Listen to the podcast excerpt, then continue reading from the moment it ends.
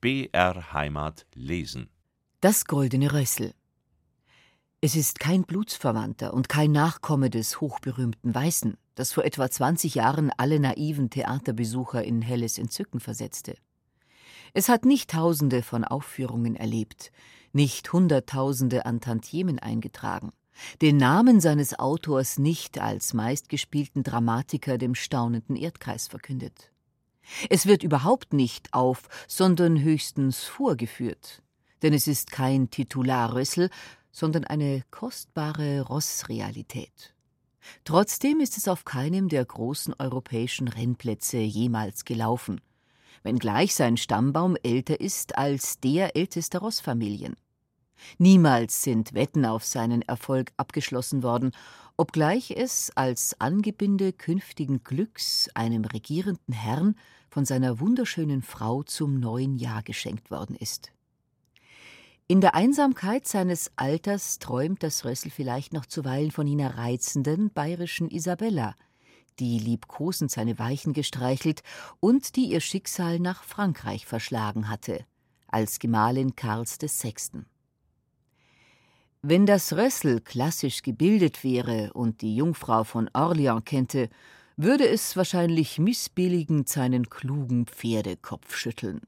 Alle Achtung vor dem Herrn Geschichtsprofessor in Jena, aber die Isabella hab ich besser gekannt als er. Die war einmal ein so süßes Prinzesschen, dass jedem das Herz aufging, der sie ansah. Jeder hätte es begriffen, wenn ihr Mann nicht erst nach Jahren verrückt geworden wäre, sondern gleich bei der Hochzeit. Verrückt vor Glück über solch eine Herzliebste. Später haben historische Mucker nicht genug Schlechtes von ihr erzählen können. Sie haben eben nicht begriffen, dass sie eine leichtliebige Süddeutsche war. Blutjung, bildhübsch und nicht allzu gescheit. Ich, der ich so lange in Paris gelebt habe, weiß besser als alle, wie kompliziert es schon war, mit einem normalen französischen König verheiratet zu sein. Und nun gar erst mit einem anormalen. Selbst wenn man in Geschichte und Zoologie nur mäßig bewandert ist, weiß man jetzt, dass das Rössel, das ich meine, nicht von Fleisch und Blut, sondern ein Kunstwerk ist.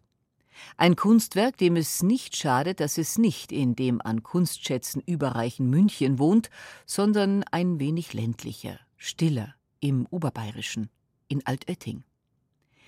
Es verlohnt sich wahrhaftig, ihm zuliebe die Reise nach dem alten Wallfahrtsort zu machen, wenn auch nicht just mit Erbsen in den Schuhen per Pedis Apostolorum.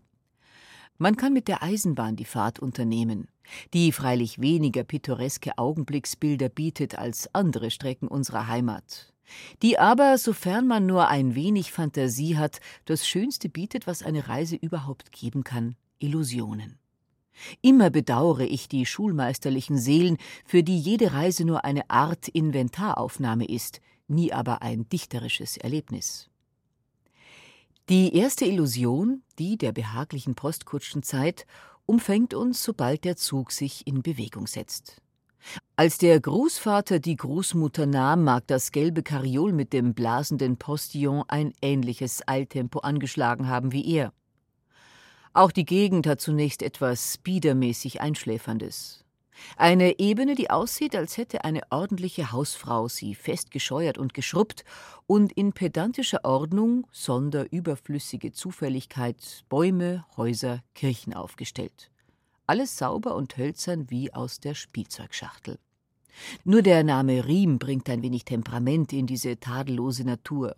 Man freut sich, da man ihn hört. Für eine Sekunde stürmt das bunte Bild des Renntages an uns vorbei schlanke, nervöse Pferde, verhetzte Jockeys mit bunten Seidenjacken und alten, blassen Knabengesichtern, schöne, elegante Frauen in Wagen, Logen und auf Tribünen.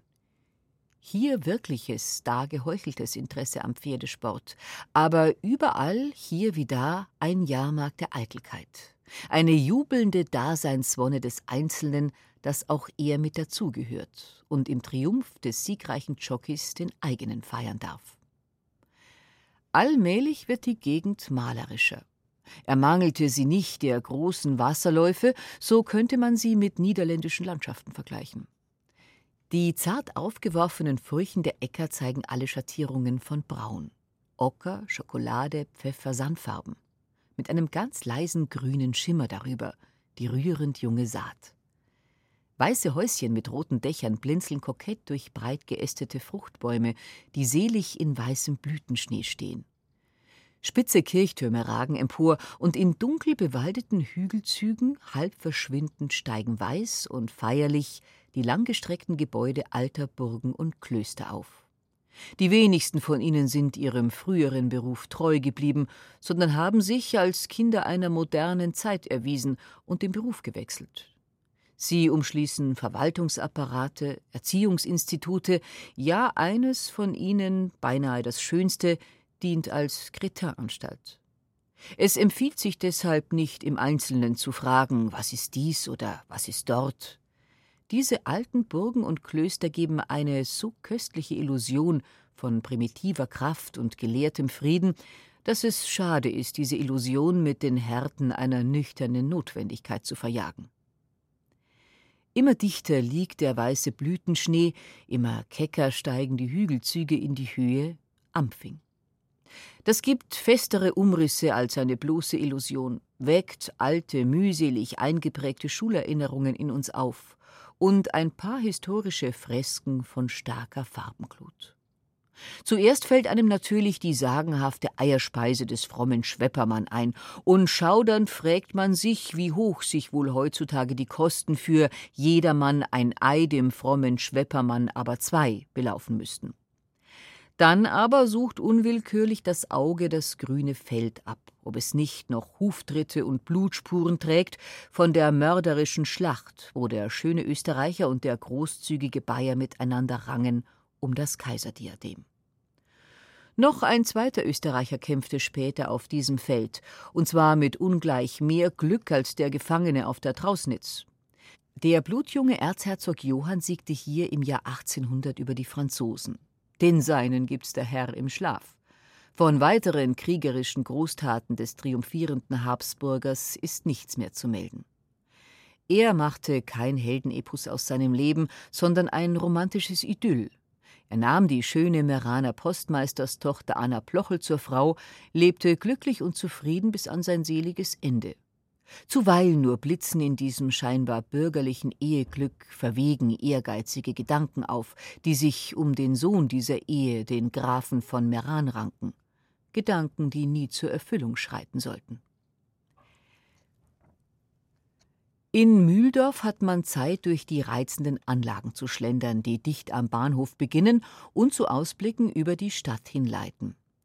Dies Mühldorf weckt die Illusion von verschlafenen südtirolerischen Nestern, die immer noch von einer großen Vergangenheit träumen.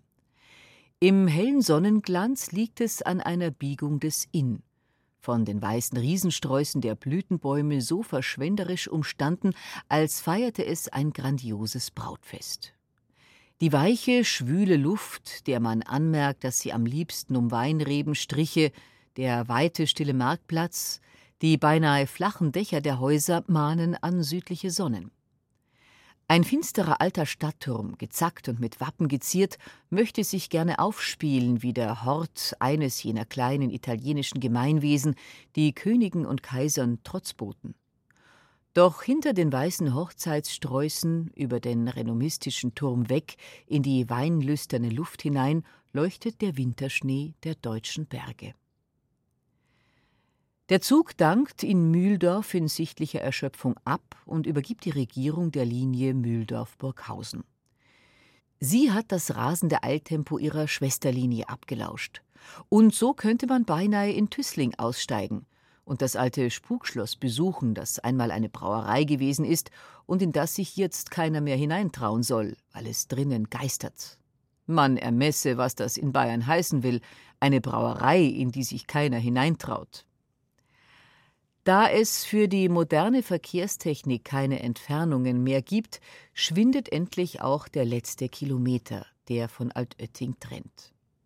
Zur festgesetzten Stunde mag man sich dann in der Schatzkammer der Stiftskirche einfinden, um unter anderen Kostbarkeiten das Kostbarste zu erschauen, das goldene Rössel. Dies überaus reizvolle und fröhliche Meisterstück gotischer Goldschmiedekunst ist nicht weltberühmt wie das reiche Salzfass zu Wien, das Cellini zugeschrieben wird.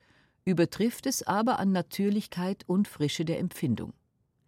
Ein goldener Hallenbau, von dem zu beiden Seiten feine Goldtreppchen hinführen, zu einem goldenen, mit bunten Edelsteinen besetzten Hag. Darinnen thront Maria mit dem Kinde, von kronentragenden Engeln umschwebt, kniende Heilige zu ihren Füßen.